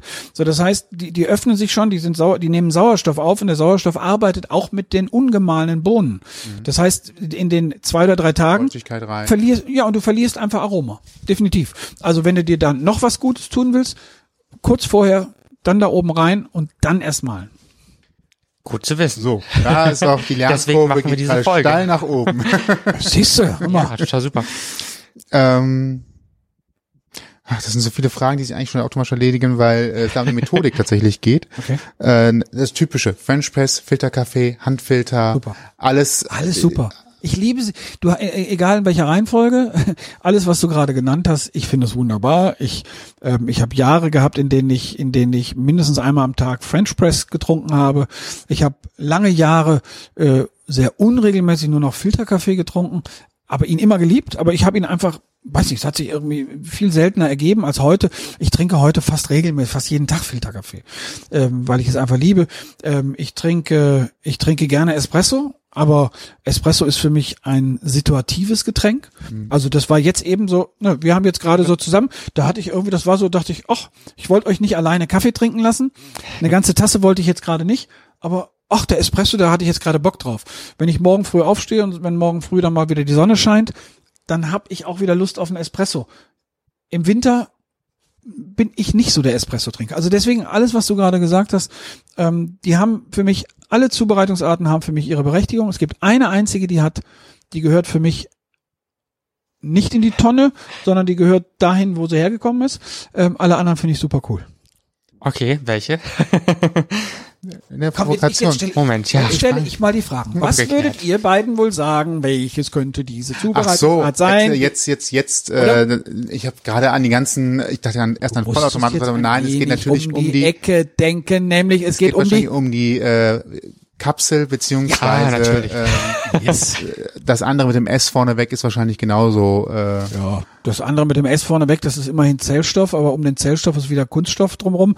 Und der Kaffee, der in dem S drin ist, der ist, der ist, ja, der ist grauslig.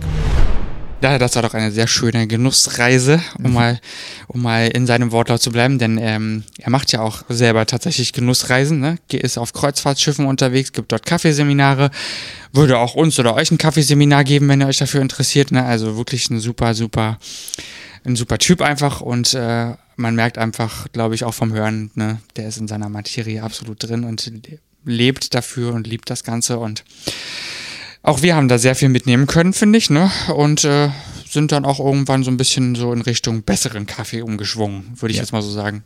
da hat er tatsächlich seinen, seinen Teil zu beigetragen. Genau, da haben wir ja auch hier in Köln genügend äh, Quellen, wo man an leckeren Kaffee kommt, ne? Genau. Unter anderem auch bei ihm oder aber auch bei anderen Kaffeeröstereien in der Stadt. Richtig. Ja, wir kommen.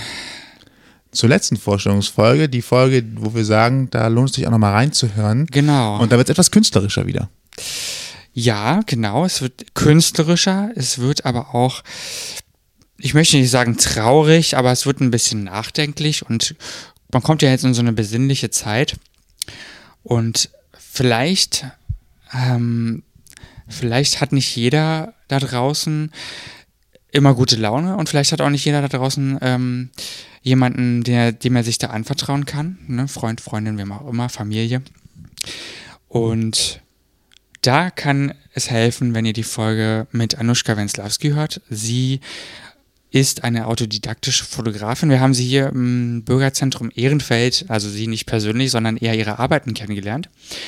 Da waren wir ganz zufällig unterwegs und ich habe die Bilder gesehen und fand sie direkt schön und dann habe ich einfach die Visitenkarte mitgenommen, habe sie angeschrieben und ähm, nach einer Woche ungefähr kam keine Antwort. Und dann habe ich nochmal geschrieben und daraufhin kam eine sehr nette, aber zurückhaltende E-Mail zurück und äh, sie sagte so, ja, sie hat das noch nie gemacht und sie ist sich nicht sicher, ob sie das überhaupt machen soll und ähm, natürlich werden wir, zwingen wir ja niemanden, ne? Und dann haben wir erstmal gesagt, komm doch gerne vorbei, einfach ganz unverbindlich auf dem, zum Essen und dann haben wir sie zum Essen eingeladen und äh, mit einer eventuellen anschließenden Aufzeichnung, wie wir das immer so machen und dann ähm, haben wir aufgezeichnet, denn sonst würde diese Folge ja nicht existieren. Ähm, und das Besondere daran, um überhaupt mal darauf zurückzukommen, ist, dass Anushka uns im Laufe unseres Vorgesprächs erzählt hat, dass sie an Depressionen leidet und das wussten wir vorher nicht, ne? Das hat sie dann wirklich offenbart sozusagen und äh, da freuen wir uns sehr, dass sie uns ihr Vertrauen überhaupt geschenkt hat, denn das ist ja ein Thema, was immer noch relativ, äh, ja, was immer noch nicht so Das hat Vorurteile. Ne? Es hat Vorurteile, es ist nicht so salonfähig, sage ich jetzt mal so. Oftmals wird es gerne abgetan als etwas, was, naja, so eine kleine Phase ist, wo es einem vielleicht mal nicht so gut geht, aber dann, dann wird es schon wieder so. Ne? Und das ist eben so nicht der Fall. Eine Depression ist eine Krankheit und die ist, kann schwer, schwer sein. Ne? Und äh, die Menschen sind im schlimmsten Fall einfach nicht mehr fähig, ihren Alltag zu bewältigen und da muss man was tun. Anushka hat Gott sei Dank äh, sich selbst Hilfe suchen können und sich selbst auch mit der Fotografie, was das Schöne ist, äh, so ein bisschen da rausziehen können. Und im Laufe des Gesprächs haben sich einfach so viele Zusammenhänge ergeben, die mir so aufgefallen sind, die wir dann auch nochmal so ein bisschen mit ihr zusammen besprochen haben, die so ähm, einfach auf das resultieren, ne, was ihr dann auch jetzt gleich hören könnt. Ich möchte jetzt gar nicht zu weit ausschweifen, aber das äh, war auf jeden Fall eine der Folgen, wo wir auch recht wunderbares Feedback bekommen haben, wo sie wunderbares Feedback bekommen hat und sie hat wirklich am Ende gesagt in der Mail dann nochmal, dass sie äh, sehr froh ist, dass sie das gemacht hat mit uns zusammen und es hatte, glaube ich, auch so ein bisschen was von Therapie nochmal für sie. Ne? Also wirklich sehr schön, das berührt mich immer noch sehr und da finde ich, äh, ist es wirklich wert, da mal reinzuhören. Wie würdest du Depressionen beschreiben? Jetzt als jemand, der sie ja auch tatsächlich durchlebt hat oder vielleicht auch manchmal noch durchlebt. Was, was ist das für ein Gefühl? Wie, wie kann man das sagen? Also, mhm. viele sagen auch einen schlechten Tag habe ich gestern auch gehabt. Mhm. Und die Sonne scheint heute, heute ist alles gut. Das ist ja etwas komplett anderes als Depressionen haben. Was, was sind Depressionen? Ich glaube, das ist schwer so allgemein zu sagen, weil es ist bei jedem Menschen doch, glaube ich, ganz anders. Ähm also ich merke eigentlich immer so, dass ich Depressionen habe, wenn ich, wenn mich alles, was ich machen muss, unheimlich viel Kraft kostet. Mhm. Ich schon dann Stunden vorher überlege, äh, oh Gott, das musst du das machen und, und überlege dann zwei Stunden oder brauche zwei Stunden, bis ich dann mal hochkomme. Und wenn es mir gut geht, dann mache ich einfach, ohne irgendwie groß zu überlegen. Dann läuft das von selbst. Oder wenn ich auch merke, so dass ich äh, ja wieder mich so so meine Bilder gefallen mir nicht mehr. Ich denke, das ist alles Mist, was ich mache. Also das ist für so das ist Depression und dann äh, hängt man so ein bisschen in in der Luft oder fühlt sich vielleicht auch eher am Boden. Vielleicht ist Luft auch das falsche der, das falsche Bild, sondern man fühlt mhm. sich eher wie am am Boden und träge. Ja, also es kostet alles Kraft, selbst zu duschen. Mhm. Kostet Kraft, Kraft, die man auch gerade nicht aufbringen möchte. Ja, ja.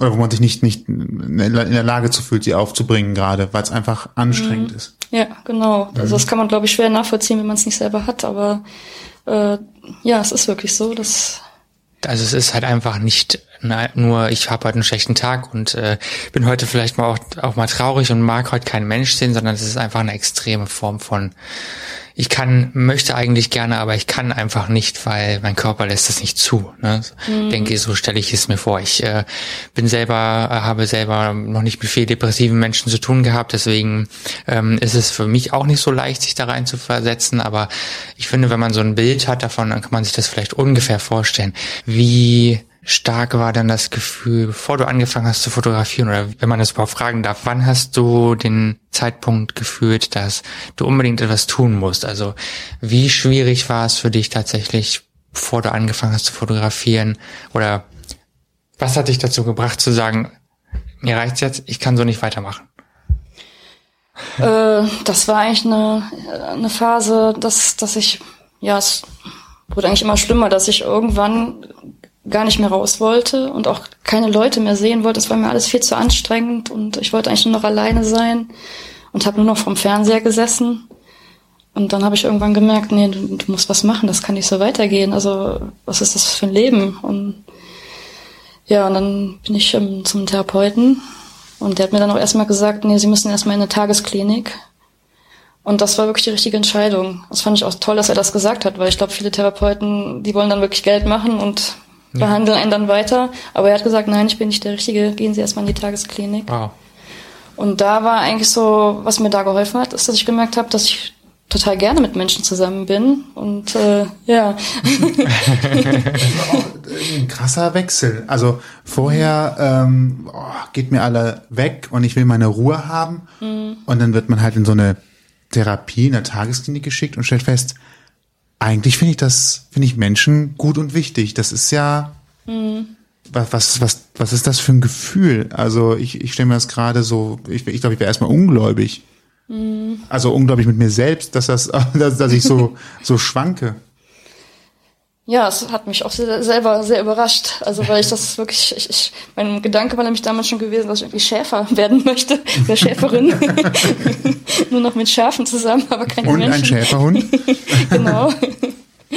Und äh, ja, also eigentlich als, als Kind war ich auch immer gern mit Menschen zusammen und äh, ja, dann kam das wieder so zum Vorschein, was, was irgendwie lange Zeit verdeckt war. Um, ja, schwer zu sagen.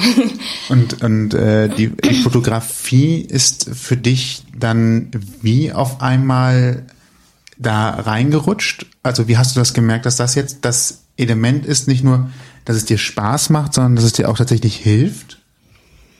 Da muss es ja irgendwann ein Erlebnis gegeben haben. Also du hast ja wahrscheinlich nicht, nicht bist du nicht morgens am Frühstückstisch, äh, hast du nicht gesessen und hast gesagt, ach, ich glaube, Fotografieren, das wäre es jetzt. Das muss ja, muss ja irgendwo im wahrsten Sinne des Wortes, ich habe schon wieder ein Wortspiel, Klick gemacht haben. Ja, ja.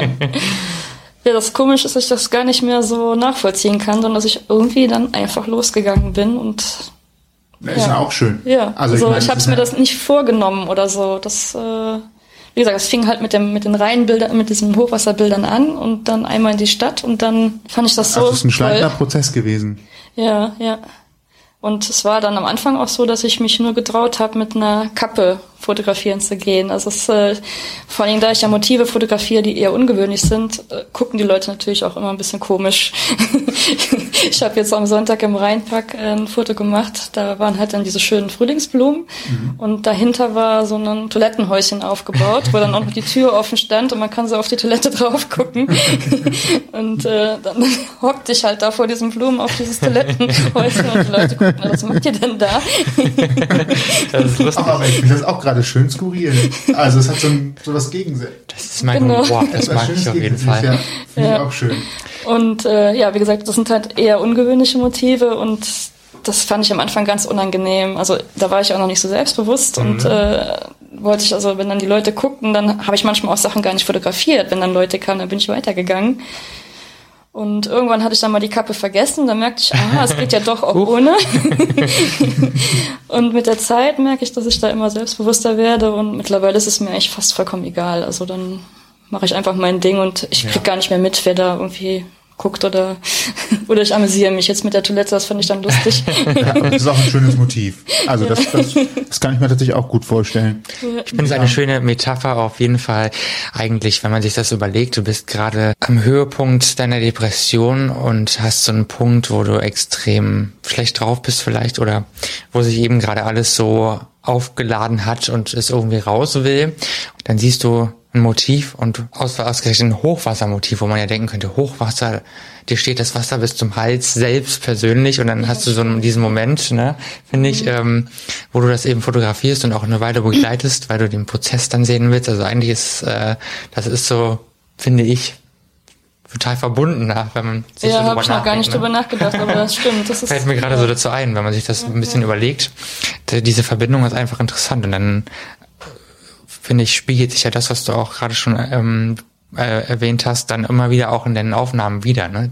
so dieses Hoch und runter, schön und gut ähm, und so, so diese ganzen Bilder finde ich einfach schön. ja, ja, Lustigerweise ja. kommt das einfach von von selbst wieder so ein bisschen auch zum Ausdruck. Ne?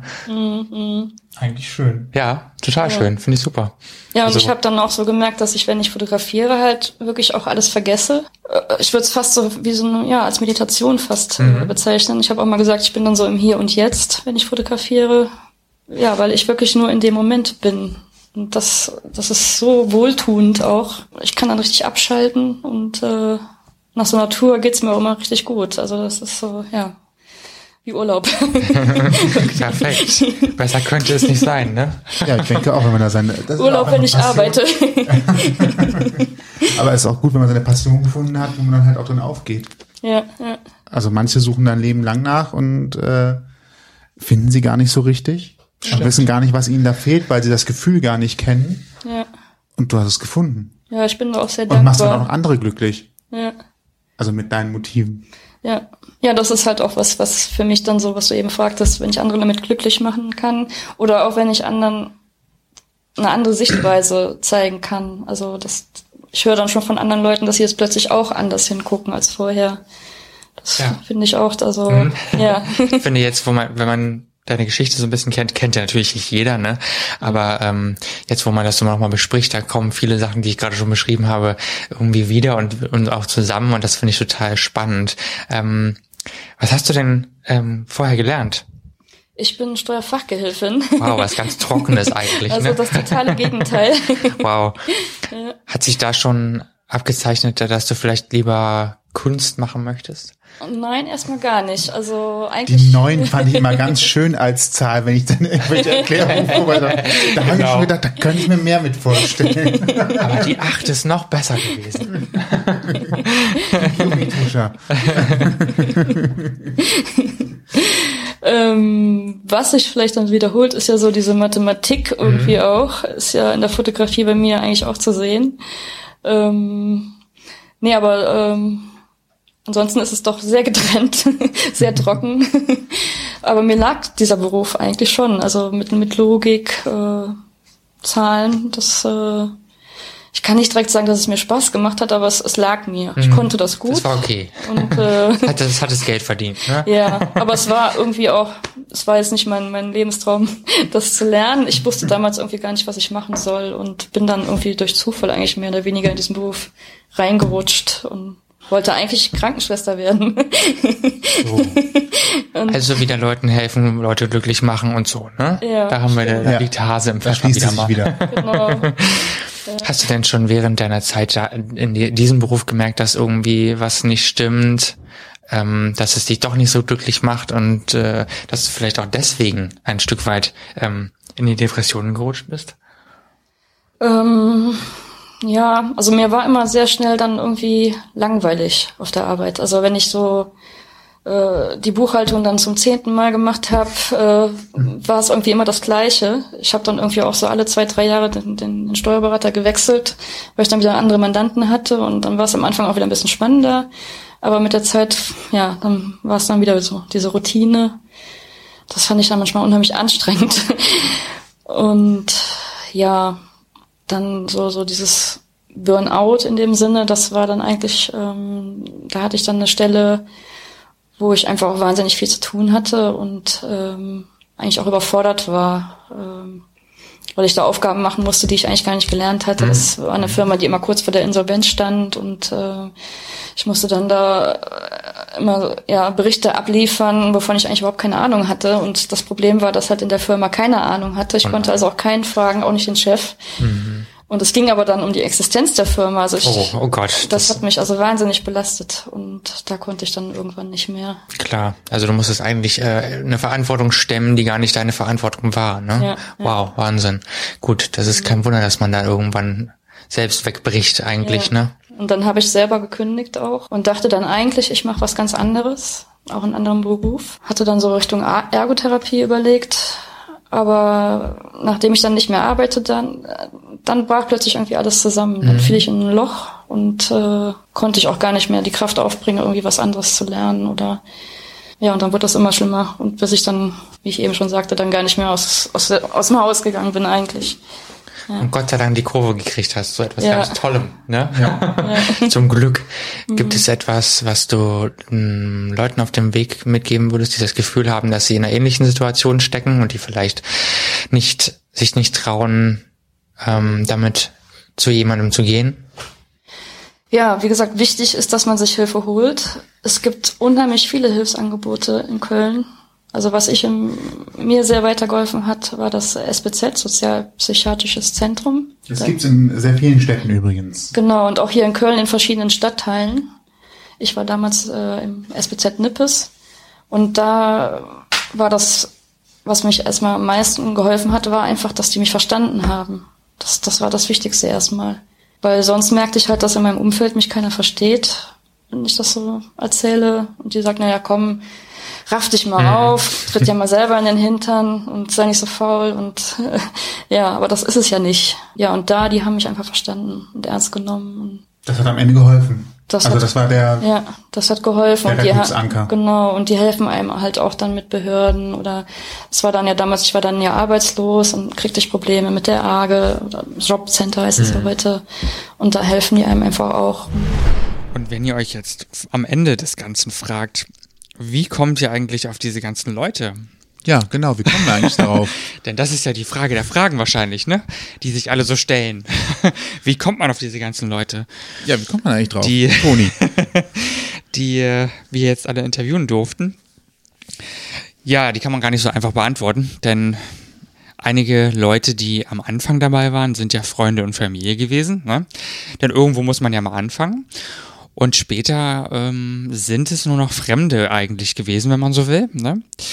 Und ich halte immer meine Augen und meine Ohren offen und manchmal ist man auf einem Geburtstag und äh, da sticht eine Person heraus, die irgendwie schon eine Geschichte erzählt, die man spannend findet. Manchmal guckt man Fernsehen, so wie wir zuletzt. Ähm, und äh, sieht jemanden, den man interessant findet, den man dann anschreibt. Manchmal ist man eben ein Musical-Fan und findet Darsteller interessant, die man so anspricht. Na, und dann bin ich derjenige, der so ein bisschen Akquise macht, wie man das so schön nennt, ne?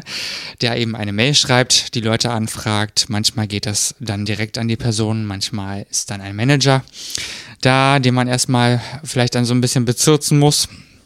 Und äh, dann hat man hoffentlich nette Gespräche. Also es ist eigentlich immer wieder aufs Neue auch so eine Art Bewerbung, kann man fast schon sagen. Ne? Also man muss ein bisschen individuell sein, also man muss die Person individuell ansprechen.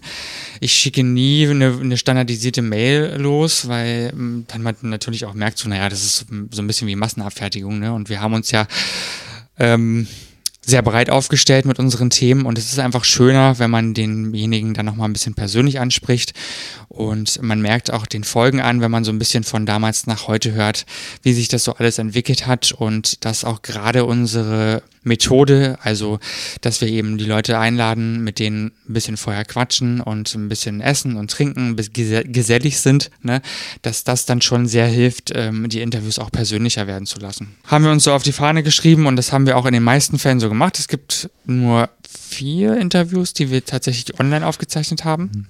Mhm. wo wir die Leute nicht persönlich gesehen haben bis heute.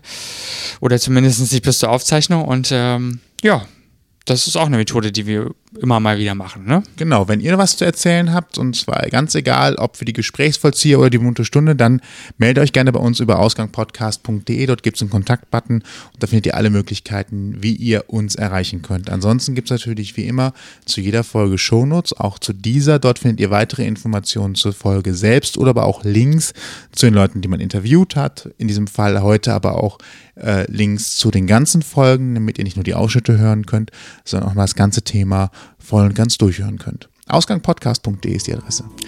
Ganz genau. Ansonsten hört ihr uns auch natürlich auf iTunes, Spotify und im Podcast-Catcher. Google Podcasts gibt es ja neuerdings auch, habe ich gehört. Also ihr findet uns eigentlich überall. Wenn ihr uns gerne folgen möchtet, könnt ihr das natürlich tun. Das kostet nichts und alle zwei Wochen gibt es auch noch eine neue Folge auf die Ohren. Hey. Genau, wir freuen uns über jeden Like. Ganz genau. Ja, wir wünschen euch noch ein schönes Weihnachtsfest weiterhin, einen guten Rutsch, vor allem ins neue Jahr. Ne? Genau, ne? genießt es, feiert schön. Die erste Folge für das neue Jahr ist schon fertig und kommt im Januar, so viel dürfen wir verraten. Und alles weitere hört oder seht ihr dann. Genau.